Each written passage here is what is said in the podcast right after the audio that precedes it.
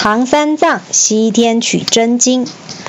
佛教发源于印度，在汉朝时传入中国，到唐朝的时候达到鼎盛，全国有许多虔诚的佛教徒。为了让佛经顺利传入中土，观世音菩萨化身成为一位僧人，向当时在位的皇帝唐太宗说：“陛下，西方的灵山上，如来佛祖居住的雷音寺里有丰富的佛教经典，您只要派个意志坚定的人到西方取经，全国必定佛光普照。”菩萨还留下一件袈裟以及一根禅杖，说是要送给取经的人。经过观世音菩萨的点化，唐太宗聚集国内的高僧，宣布：为了宣扬佛法并普度众生，有谁愿意去西方取经的呢？听到这番话，僧侣们个个面面相觑，无人敢承接此项艰巨任务。因为前往西天的路途隔着千山万水，沿途还有妖魔鬼怪作乱，从古至今还没有人可以平安往返。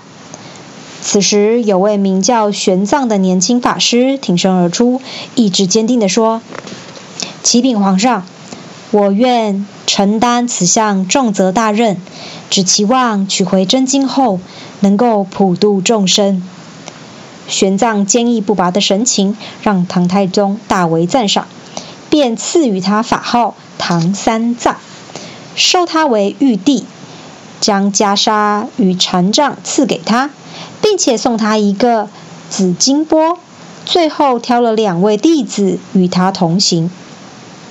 其实啊，唐三藏是如来佛祖的弟子，金蝉长老投胎转世。据说吃了他的肉能长生不老，因此引来许多妖怪觊觎。出了大唐的国土，唐僧三人来到一处幽暗的森林，没想到丛林里突然窜出了好几十个妖怪，将唐僧师徒三人捆起来，接着杀了两个弟子，唐三藏当场呃吓晕了过去。迷迷糊糊中，唐三藏似乎见到了一个白发苍苍的长者，手拄着拐杖走进身边，手臂一挥就解开了他身上的绳子，接着再吹一口仙气，呼，两人就置身在广阔的草原上了。长者慈祥地笑着说：“我乃太白金星。”现在你平安无事，可以继续去西天取经了。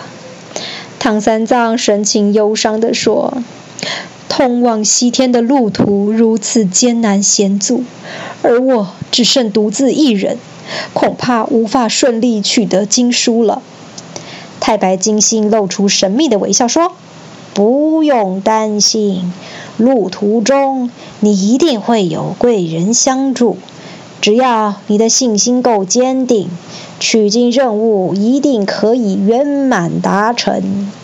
说完，太白金星就消失无踪了。得知一路上会有神仙暗中帮忙以后，此刻的唐三藏再次想起自己对唐太宗的承诺，于是他重新鼓起勇气，拍拍袈裟上的尘土，继续往西方前进。几天后。唐三藏来到五指山下，远远的便听见山中有人大声喊叫：“师傅，您在哪里呀？快来救我！”唐三藏走近一看，发现石壁上，嗯，竟然露出一个猴子的头，还口说人话：“师傅啊，你是不是往西天取经的大唐僧人呢？”唐三藏点点头说：“阿弥陀佛，贫僧正是。”孙悟空听到这个答案，放声大笑说：“哎呀，太好了，太好了！我终于碰到这一天了！师傅啊，师傅，我叫孙悟空，观世音菩萨派我来保护您，您可以顺利到西天取经。哎，赶快放我出来吧！”知道眼前这个猴精是菩萨的安排，唐三藏顿时感到安心了。唐三藏说：“你愿意保护我去西天取经，我自然是满心欢喜。呃，只是我手上没有斧头或凿子，怎么能从坚硬的山壁里把你救出来呢？这件事好办，师傅，您只要把山顶上的那张符咒撕掉，我就能够顺利离开五指山啦。唐三藏听了，就将山顶上的符咒撕掉。只见轰隆几声巨响，突然地动山摇，让唐三藏吓到的趴在地上。等一切平静后，唐三藏再抬头一看，只见孙悟空已经从山壁中脱身，全身完好的站在唐三藏面前。想到取经之路有人相伴，唐三藏露出愉悦的笑容，说：“好极了，西天取经有你常伴左右，我相信一定能够化险为夷。”师徒两人便开始往西前进。孙悟空让唐三藏上马而行，自己则背着行李走在前面。当他们走到茂密蓊郁的丛林里，突然有只吊睛白额的老虎哇哇哇哇哇狂奔而来，把唐三藏吓得浑身颤抖。相较于唐三藏的惊慌失措，孙悟空却是微笑以对。只见孙悟空举起金箍棒一挥，瞬间就打死了猛虎。孙悟空当场剥下虎皮，披在身上当衣服。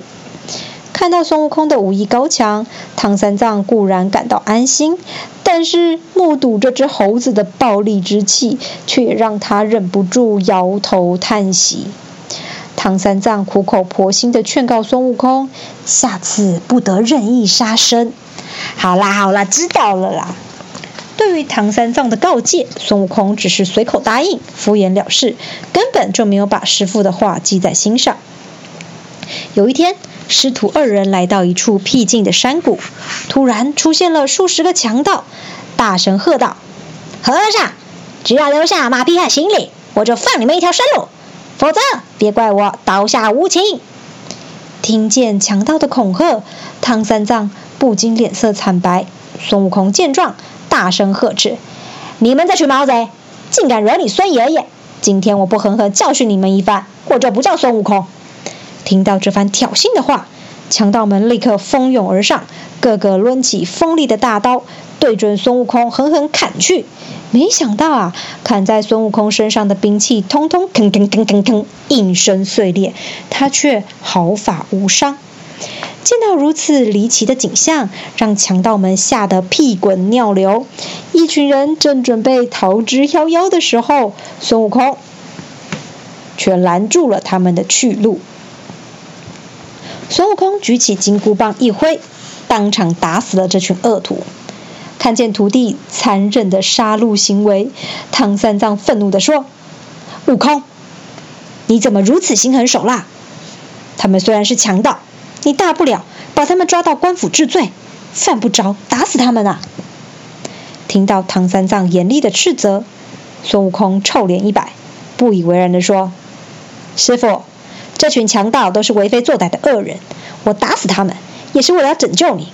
没想到你不但不感激，反而还来责怪我，真是不知好歹，忘恩负义。”这一番直言不讳的话，让唐三藏更是火冒三丈。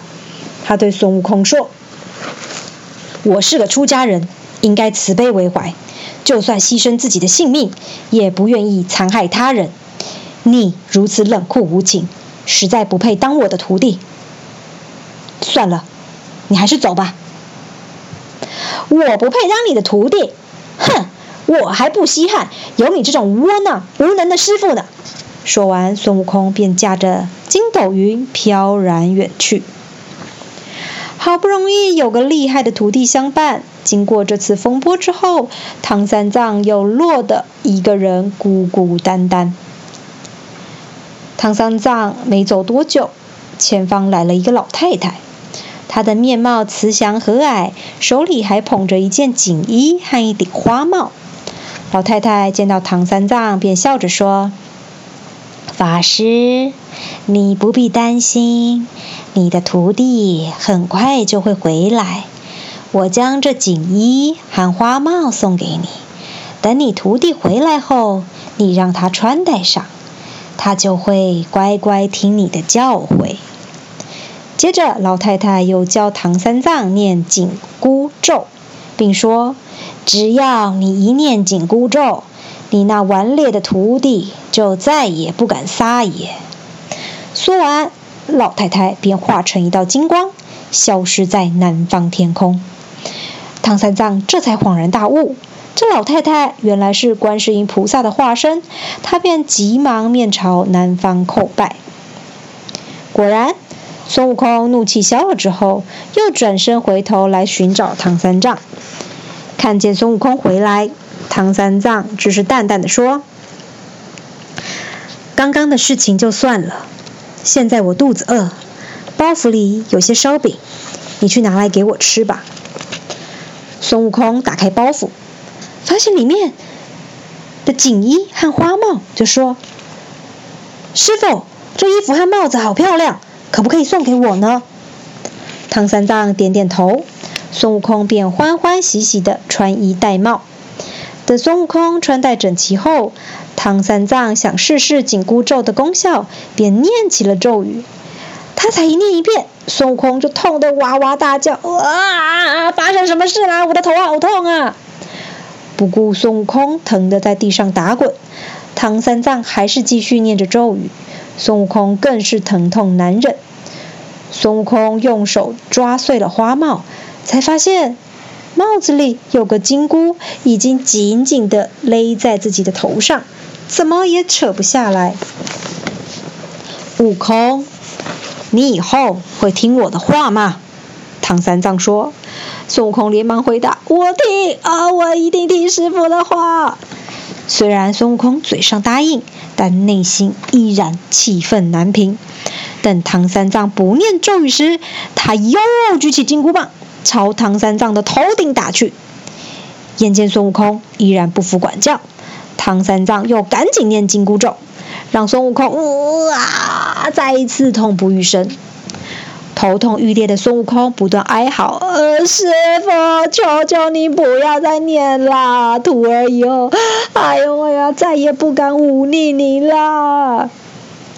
虽然唐三藏只是个手无寸铁的出家和尚，但因为有了紧箍咒的帮助，就连神通广大的孙悟空也只能乖乖听从他的指示，成为西天取经最重要的帮手。扣扣扣！故事敲敲门。孙悟空终于要踏上西天取经之路喽。